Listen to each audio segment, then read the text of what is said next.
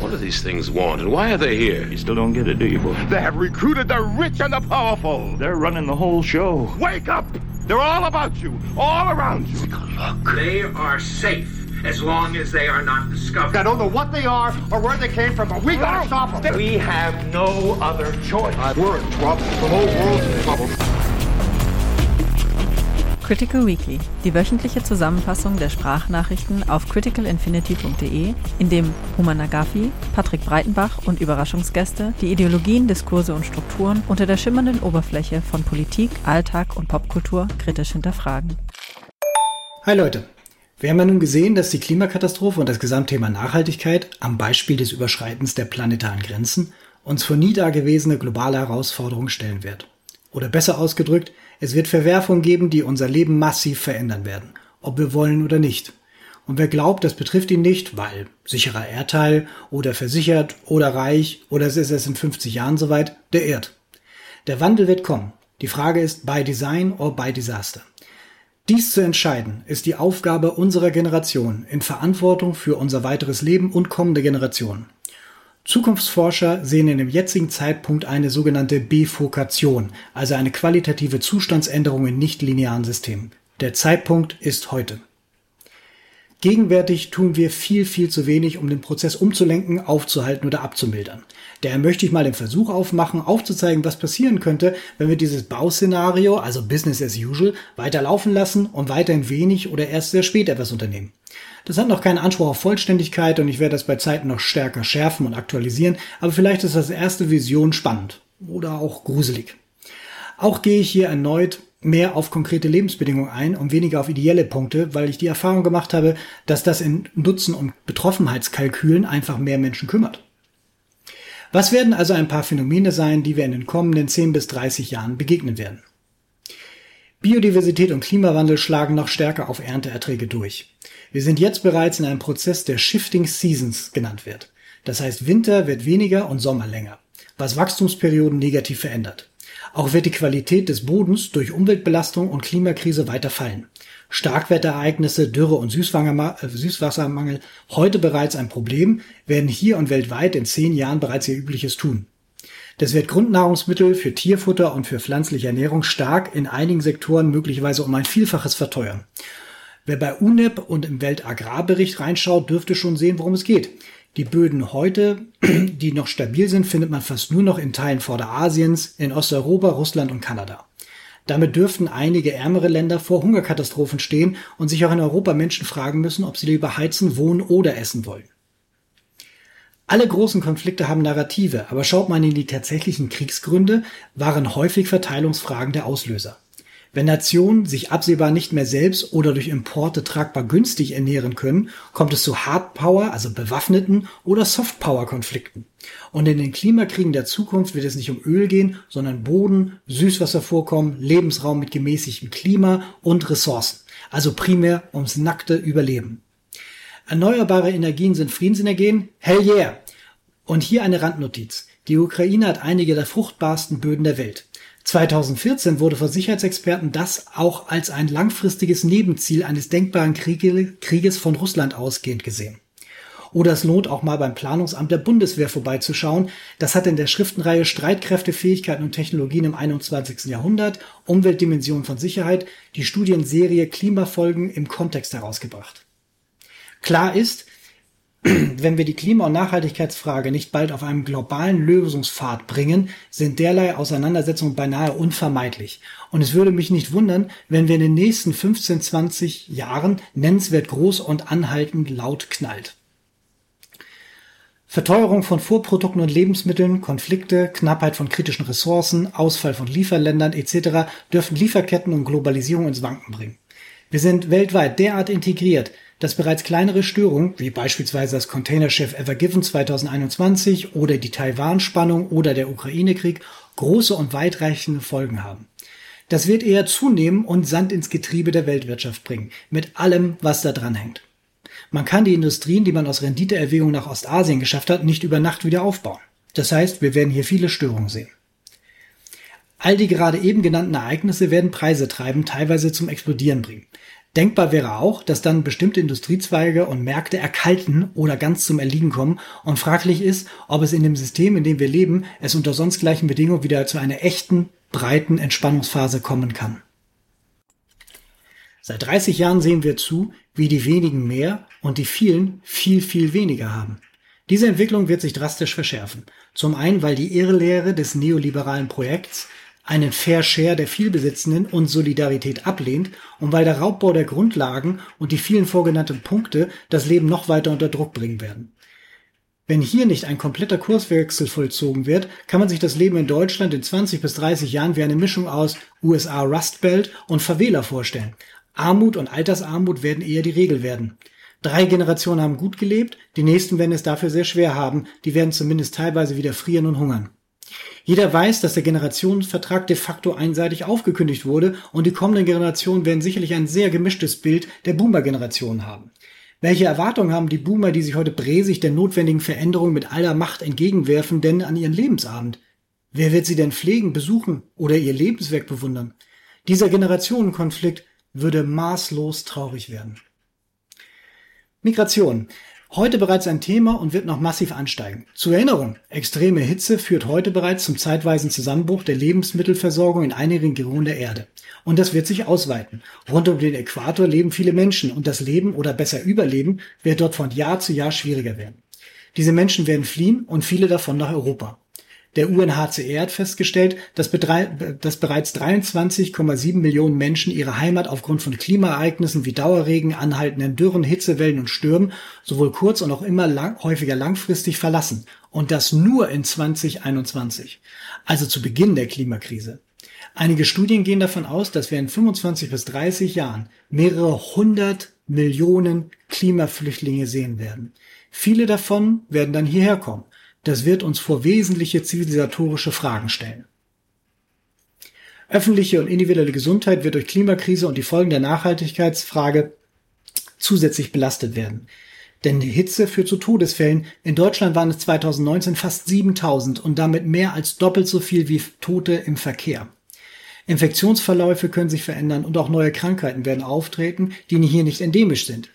Indirekte gesundheitliche Auswirkungen und Risiken treten durch nachteilig veränderte Umweltbedingungen als Folge der Klimaänderung auch auf. Hierzu gehören beispielsweise die Beeinträchtigung der Qualität und Quantität von Trinkwasser und Lebensmitteln, das veränderte bzw. verlängerte Auftreten biologischer Allergene, beispielsweise Pollen, sowie von tierischen Krankheitsüberträgern wie Zecken und Stechmücken. Mit im Gepäck haben die dann Zika, Dengue, das West-Nil-Virus oder Malaria. Davor warnt das RKI bereits heute im Jahr 2022. Ach ja, und um es noch schlimmer zu machen, auch psychische Belastungen wie Stress, Angstzustände und Depressionen werden zunehmen.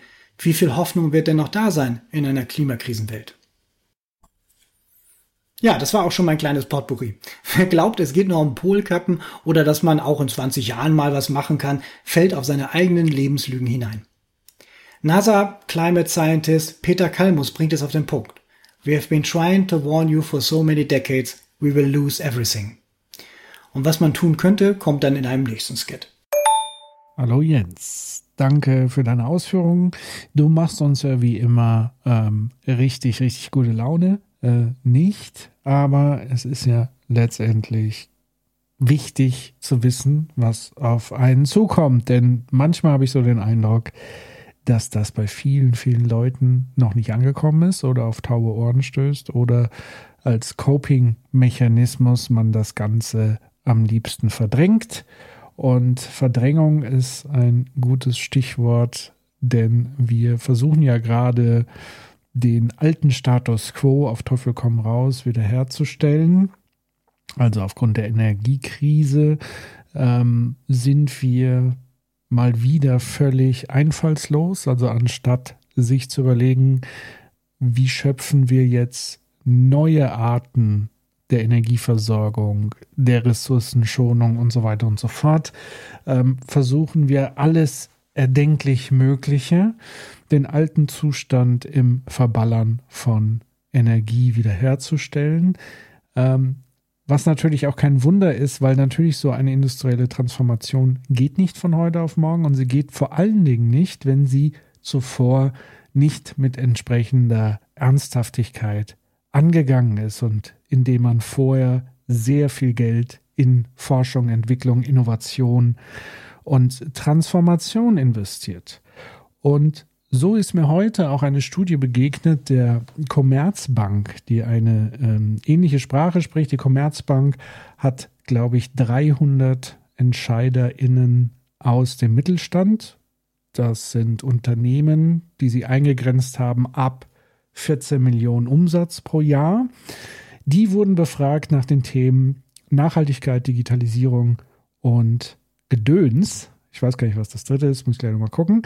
Und ähm, die Umfrageergebnisse sind dann doch angesichts dessen, in welcher Situation wir uns gerade befinden, einerseits halbwegs erklärlich, andererseits natürlich nach wie vor mehr als erschreckend. Die Studie fragte die Unternehmen, ob sie denn äh, bereits eine Nachhaltigkeitsstrategie hätten.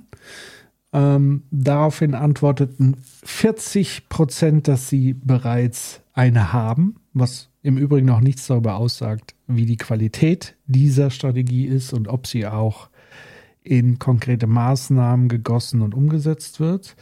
Bei 33 Prozent ähm, ist sie gerade in Planung. Und das bedeutet, dass immer noch ähm, ein Teil nochmal gut ein Drittel ähm, gar nichts macht, also nichts hat, nichts überlegt ähm, und in diese Richtung nichts bewirken möchte. Zum Thema Digitalisierung sehen die allermeisten eine äh, zunehmend große Chance durch datenbasierte Geschäftsmodelle. Ich glaube, wenn nach Digitalisierung, also solange ich irgendwas mit Digitalisierung in meinem beruflichen Leben zu tun habe, waren das eigentlich immer wieder diese Antworten. Ja, digitale Geschäftsmodelle sind spannend. Also im Grunde genommen geht es darum, wie können wir sozusagen unseren bestehenden Profit maximieren durch relativ wenig Aufwand und dann denkt halt jeder irgendwie an Digitalisierung.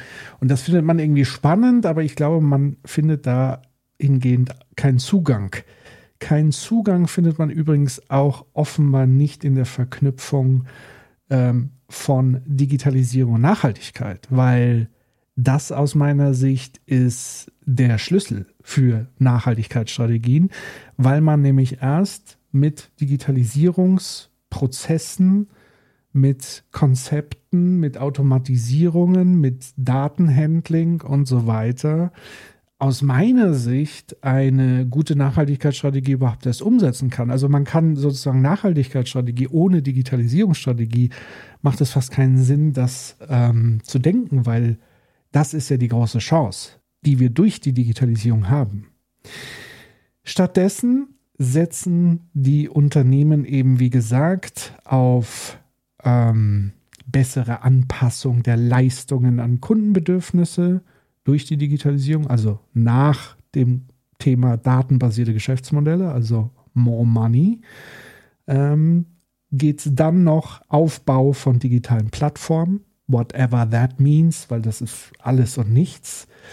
Und als wichtigste Aspekte äh, für ein datenbasiertes Geschäftsmodell nennen die Befragten eben nicht Nachhaltigkeit, also besonders intelligente Allokation von Ressourcen oder solche Dinge, sondern ähm, Datensicherheit und Cybersecurity, Schutz personenbezogener Daten. Und obwohl diese datenbasierten Geschäftsmodelle positiv bewertet äh, werden, ähm, sind sie für die meisten Unternehmen aktuell noch nicht relevant. 48 Prozent der Befragten nutzen Daten noch überwiegend zur Optimierung ihrer internen Prozesse. Das bedeutet, wir haben immer noch SharePoints voller Excel und PowerPoint-Dateien, so würde ich das mal ähm, deuten.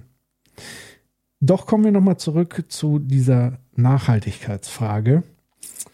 Ähm, trotz Auswirkungen der Energiekrise ähm, bekräftigen zwar 91 Prozent der ähm, Befragten, dass der schonende Umgang mit Ressourcen viele Chancen bietet, aber, und das ist aus meiner Sicht immer die große Krux bei dem Begriff Nachhaltigkeit in Unternehmen, ist es, dass sie tatsächlich die zweite große Chance mit 83 Prozent die Imagepflege sehen. Und äh, die Stärkung der sozialen Verantwortung mit 81 Prozent und die Steigerung der Arbeitgeberattraktivität mit 73 Prozent. Also das heißt, die Unternehmen bewerten Nachhaltigkeit und Nachhaltigkeitsstrategien immer noch als ein nice-to-have Feigenblatt und eher als etwas, was man machen muss, um da draußen attraktiv zu sein für die jungen Leute, die man vielleicht ködern möchte mit diesen ganzen Stichworten. Man ist ja eben klimafreundlich, man ist divers und so weiter. Das ist aus meiner Sicht eben jede Menge Theater. Und ähm, ich, als ich diese Studie heute eben gesehen habe, war schon so ein bisschen erschrocken. Also ich habe schon gedacht, dass gerade jetzt die letzten Monate, die ja wie ein roter Faden durchzogen waren, wie mit so vielen Alarmglocken, angefangen von Abhängigkeiten fossiler Energien, die wir aufwendig um den halben Planeten schippern, um sie irgendwo in Autokratien einzukaufen, von denen wir äh, uns abhängig machen. Und gerade heute haben wir wieder erlebt, Aserbaidschan, unser neuer starker Partner von Europa, als neuer Lieferant von Gas, ähm, hat tatsächlich einen Angriff auf Armenien vollzogen, einen militärischen Angriff. Und interessanterweise sind, sage ich mal so, die Pressemeldungen relativ zaghaft. Und die Aussagen von Politikern habe ich jetzt auch noch nicht gehört.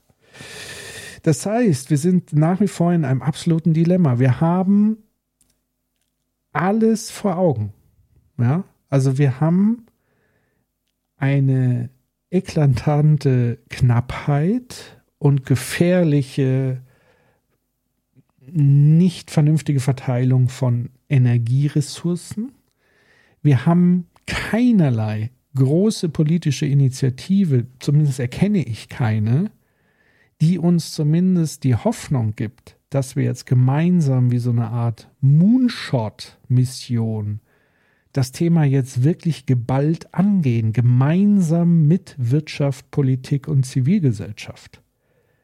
Es ist nichts da. Nichts. Wir haben klein, klein. Wir haben Parteiengezoffe und wir haben vor allen Dingen jede Menge kleiner Pflaster, die wir auf ja, spritzende Fleischwunden versuchen drüber zu pappen und wundern uns, wenn am nächsten Tag uns die Scheiße wieder um die Ohren fliegt, auf Deutsch gesagt.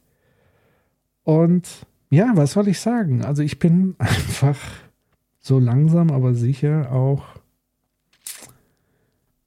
Ja, mir fällt dazu auch fast nichts mehr ein. Man kann es ja nur noch wiederholen. Man kann ja immer nur die bekannten Dinge wiederholen und aufrütteln, aber offenbar wacht halt niemand so wirklich auf. Ähm, was ich aber wirklich nochmal an dieser Studie schockierend finde, ist, dass tatsächlich die Wachstumsrate von Nachhaltigkeitsstrategien nicht vorhanden ist im Vergleich zur Vorjahresstudie. Jetzt kann man sagen, okay, ähm, Unternehmen sind natürlich aufgrund von Pandemie, Energiekrise schwer gebeutelt. Aber liebe Leute, das ist ja der Anfang. So wird es weitergehen. Und wie es weitergeht, hat euch ja Jens in der letzten Sprachnachricht genau beschrieben. Das heißt, die Frage ist ja, worauf warten wir eigentlich noch? Und ähm, ja, ich werde jetzt mal in mich gehen. Ich habe nämlich so eine, ähm, so eine grobe Idee im Kopf, dass es vielleicht einfach auch ein Großteil daran mangelt, dass Leute nicht wissen, wie sie wie sie das Thema Nachhaltigkeit angehen. Ähm, ich glaube, es ist einfach ein großes schwarzes Loch bei vielen. So wie Digitalisierung, so wenn ich das so lese und sehe und beobachte, bei vielen Unternehmen auch ein riesiges, großes schwarzes Loch ist. Und ja, ich werde mir da mal ein paar Gedanken zu machen. Und ich freue mich auf Jens ähm, nächsten Skit in dieser Reihe, der ja auch sagt, wie können wir jetzt positiv nach vorne gehen. Und in diesem Sinne kann ich nur appellieren, dass dieses Narrativ von jeder macht mal ein bisschen oder wir brauchen nicht anfangen, weil der Rest der Welt macht auch nichts oder Innovationen werden das alles lösen oder oder oder das ist alles Bullshit. Wir brauchen eine politische Rahmung, damit wir sozusagen wie so eine Murmelbahn, wir brauchen eine Bahnung, die uns Orientierung, Unterstützung und ja, Erfolgsparameter gibt, nachdem wir uns selber dann überprüfen können. Und das gilt eben für die Zivilgesellschaft, für die Wirtschaft und für alles, was sozusagen drumherum geschieht. Also eigentlich müsste jeder Akteur für sich, jedes System für sich eine oder mehrere Leitfragen haben, oder vielmehr Leitfunktionen, so wie es ja die jetzige Art zu wirtschaften ja auch hat. Es gibt Grundprinzipien, Parameter, nach denen sozusagen das System operiert und damit jeder einzelne Akteur. Vielleicht werde ich zur nächsten Sprachnachricht mal die Regeln zusammenfassen von Frederik Fester, wie er sie in dem Buch Die Kunst vernetzt zu denken, Ideen und Werkzeuge für einen neuen Umgang mit Komplexität niedergeschrieben hat, weil er sich letztendlich auch als Protagonist des Club of Rome's mit der Frage befasst hat, wie man Wirtschaft oder Systeme an und für sich neu aufstellen müsste, nach welchen Regelwerken und Funktionswerken das Ganze passieren müsste, damit wir eben wegkommen von dieser jetzt schon hier auch tausendfach beschriebenen irrigen Annahme, dass man linear, exponentiell, wirtschaftlich wachsen kann in einer zirkulären, endlichen Umgebung, und das werde ich mal aufbereiten, weil das ist so oder so hilfreich für mich, ähm, das nochmal zu wiederholen und auch nochmal für euch ähm, anschaulich darzustellen, weil das ist nicht ganz trivial. Aber das würde ich sozusagen für das nächste Mal vorbereiten. Aber bis dahin, Jens, was hast du denn noch für Ideen und Impulse, wie wir jetzt tatsächlich noch Dinge in die Hand nehmen können? Ich bin sehr gespannt. Hi Leute, heute möchte ich ein paar Gründe und Mechanismen aufzählen, warum sich in Sachen Klimakrise und Nachhaltigkeit so wenig tut und was Wege sein könnten, da rauszukommen. Fangen wir mal auf der Ebene der Individuen an. Im Austausch mit ein paar Freunden von Scientists for Future und Psychologists for Future wurde ich auf Robert Gifford aufmerksam gemacht. Robert Gifford ist Professor für Psychology und Environmental Studies an der University of Victoria. Von dem lohnt sich sehr viel zu lesen, aber eingehen möchte ich heute auf seinen Beitrag The Dragons of Inaction Psychological Barriers that Limit Climate Change Mitigation and Adaption aus dem Jahr 2011. Dort fasst er zusammen, warum es gar nicht unnatürlich ist, dass Menschen sich wie Klimaleugner verhalten. Als Gründe nennt er die folgenden Phänomenbereiche. Limited Cognition. Menschen sind oft weniger rational als zu erwarten. Menschen sind zum Beispiel davon überzeugt, dass sich der Klimawandel im eigenen Umfeld nicht so schlimm auswirken werde und Handlungen dafür überflüssig seien. Unwissenheit ist ein weiteres Problem. Sie erschwert situationsgerechtes Handeln. Das eigene Handeln wird als irrelevant eingestuft und als Tropfen auf den heißen Stein empfunden. Es ist auch eine Reaktion auf einen gefühlten Kontrollverlust. Ideologies. Persönliche Ideologien und Weltanschauungen bilden Überzeugungen, die mit dem Klimaschutz und umweltfreundlichem Handeln nicht vereinbar sind. Sie hindern einen daran, sein Verhalten zu ändern. Solche Überzeugungen sind zum Beispiel, der Kapitalismus ist das beste System aller Zeiten, Technologien allein kann der Klimawandel aufhalten, der menschliche Einfluss ist begrenzt oder die Natur wird es schon richten. Comparison with other people. Soziale Vergleiche und das Gefühl von Ungerechtigkeit sind im menschlichen Wesen stark verankert. Das führt dazu, dass die Meinung anderer Einfluss auf das eigene Handeln haben.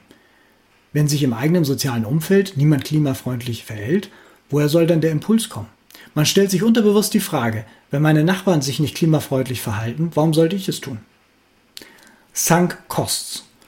Unter versunkenen Kosten versteht man bereits getätigte Investitionen, welche weitere klimafreundliche Entscheidungen einschränken. Wenn man sich also etwas geleistet oder sich an Bequemlichkeiten gewöhnt hat, ist es schwierig, in Zukunft wieder darauf zu verzichten. Discredence. Die sind Menschen, die den Klimawandel verleugnen und wissenschaftliche Beweise abwerten. Häufig hängt dies mit einem generellen niedrigen Maß an Vertrauen zusammen. Wenn kein Vertrauen vorhanden ist, will man Vorschlägen nicht folgen und sich schlimmstenfalls sogar gegen diese Vorschläge Empfehlungen zur Wehr setzen. Kennen wir ja auch ein bisschen von Corona. Perceived Risk. Veränderungen werden generell als Unsicherheit erlebt und negativ empfunden und dann mit Risiken in Verbindung gebracht, welche einen daran hindern, sein Handeln anzupassen. Wer verändert sich schon gern? Es gibt aber auch soziale Risiken, wie die Angst, aus einer sozialen Gruppe ausgeschlossen zu werden oder die Befürchtung, für das neue umweltfreundliche Verhalten verspottet zu werden. Und zuletzt Limited Behavior. Tokenism als Unterpunkt beschreibt das minimalste klimafreundliche Verhalten von Menschen, wie zum Beispiel der Kauf von Bio-Lebensmitteln. Dies wird bereits als ausreichend befunden und häufig moralisch aufgeladen. Echte und wirksamere Veränderungen, wie der Verzicht auf Flugreisen oder das Aktivwerden in einer Klimagerechtigkeitsbewegung, werden dafür dann nicht umgesetzt. Dazu paart sich nicht selten der Rebound-Effekt. Das heißt, es wird klimafreundliches Verhalten mit etwas nicht klimafreundlich belohnt. Die Gewinne aus dem klimafreundlichen Handeln werden dadurch geschmälert oder sogar ganz zunichte gemacht. Wahrscheinlich sind die meisten von uns jeder dieser Spielarten bereits begegnet oder haben selbst Anteile davon an sich selbst entdeckt. Was sagt uns das jetzt? Sind Menschen hardwired for destruction? Nein. Natürlich kann man sein Verhalten verändern. Diese strukturierte Aufzählung hilft aber dabei, die Lebenslügen des Alltags aufzudecken und sich und andere kritisch zu hinterfragen. Mit dem Vorgenannten im Hinterkopf schauen wir mal auf Gruppen und insbesondere Erzählungen und Lebenslügen. Je nach Milieu hat man sich da nämlich verschiedene narrative und diskursive Heuristiken gebaut, die Verantwortung verschieben und Veränderungen verlangsamen oder teilweise verunmöglichen sollen. Das ist nicht vollständig, aber diese Klimaverharmlosung, die aus meiner Sicht ebenso gefährlich und ächtungswürdig sind wie Klimaleugner, begegne ich recht häufig. Jeder Beitrag zählt. Das ist manchmal sogar gut gemeint, aber häufig entschuldigt man damit nur, dass man eben nicht das tut, was man tun sollte, sondern eben nur das, was man gerade möchte. Auch wird damit gern die Vogelstrauß-Taktik angewandt und die strukturelle Ebene leichtfertig ausgeblendet. Wer beispielsweise als Person des öffentlichen Lebens sich dafür feiern lässt, einen wiederverwendbaren Becher verwendet zu haben und meint, sie könne nicht mehr tun, übersieht, dass es sehr helfen würde, sich öffentlich für Kreislaufwirtschaft einzusetzen oder Plastikpolluter öffentlich zu machen. Eine Spielhalt, Spielart ist hier auch Whataboutism. Wir machen doch schon den Wedgie Day und haben ein Insektenhotel. Was sollen wir denn noch machen? Strom aus erneuerbaren Energien oder das Geschäftsmodell verändern? Wir können ja nicht wieder in Höhlen leben gibt es auch in der Geschmacksrichtung wieder auf Bäumen leben. Diese Aussage kommt immer, wenn man von der normativen Ebene auf die konkrete kommt. Denn wenn es ums Eingemachte geht, dann wird immer sofort der Zusammenbruch des Abendlandes beschworen. Wenn wir keine Inlandsflüge haben, leben wir wieder in Höhlen. Wenn wir in Städten von Individualverkehr auf ÖPNV umstellen, leben wir wieder in Höhlen. Wenn man auf Kreislaufwirtschaft umstellt, lebt man wieder in Höhlen. Die Wohlstandsverwahrlosung ist hier nur ein Phänomen. Es ist auch ein erkennbares Strohmann-Argument, dem man immer wieder entgegentreten sollte. Wir können die Welt nicht allein retten. Nee, stimmt, sagt ja auch keiner. Dahinter steht ein St. Florian. Erstmal die anderen, dann wir. Häufig mit dem versteckten Wunsch, hoffentlich nie. Aber erstmal, alle Länder müssen auf Null bzw. richtiger auf negative Emissionen kommen und in Deutschland in weniger als 20 Jahren. Und zweitens hat es einen großen Abstrahleffekt, wenn eine der größten Industrienationen klimaneutral wird. Von den sicherheitspolitischen und wirtschaftlichen Implikationen mal ganz abgesehen, alle Länder werden klimaneutrale Technik kaufen wollen, gut mal einen Trend nicht zweimal zu verschlafen. Die Technik ist reif, da und bezahlbar. Bevölkerungswachstum. Es gibt zu viele Menschen, daher klappt Klimaschutz nicht. Gern auch gewürzt mit etwas mehr oder weniger Rassismus oder Vernichtungsfantasien wie Zwangssterilisierung. Einfacher Strohmann oder bleierndes Unwissen, denn das Bevölkerungswachstum hat seinen Peaks bereits gehabt und in einigen Jahrzehnten geht es rückwärts. Daher sehen Oligarchen wie Elon Musk darin auch ein Problem, weil sie fürchten, irgendwann zu wenig Käufer und Arbeiter zu haben. Auch wichtig, der Klima-Impact der vielen Menschen auf der Südhalbkugel, den wir in weiten Teilen unseren Wohlstand verdanken, ist ein Bruchteil dessen, was westliche Industrienationen verbrauchen. Aktivisten nerven. Ich fand ja Klimaaktivismus gut, aber neulich war der Grund für den Stau eine Demo und kein Unfall und das finde ich doof. Deshalb bin ich jetzt dagegen, den Klimawandel aufzuhalten. Edge ja, ziemlich albern. Denn wer so argumentiert, hat schon vorher kein Interesse an Veränderung gehabt. Die Menschen streiten ja nicht gegen ihn, sondern gegen die Strukturen in unserem Land. Wenn die Aktivisten nerven, dann soll der die Menschen mit Macht ansprechen, das System zu verändern. Wichtig dabei auch, fast alle großen sozialen Veränderungen wurden durch Widerstand, Ungehorsam und Auflehnung erstritten. Beispielsweise Lohnfortzahlung im Krankheitsfall. Ein riesiger Fortschritt für die gesamte Gesellschaft. Den gab es aber nie geschenkt. Den Streik dafür begann im Oktober 56 und dauerte bis 57 und entwickelte sich zum längsten Arbeitskampf in Deutschland seit 1905. Jeder ist Aktivist. Die Frage ist nur, ob durch Ignorieren für eine 4-Grad-Welt oder durch persönlichen Einsatz für eine 2-Grad-Welt. Wer soll das denn bezahlen? Wir können doch das System nicht ändern. Das ist so ähnlich wie das Argument mit den Höhlen, nur schon eine Ebene tiefer.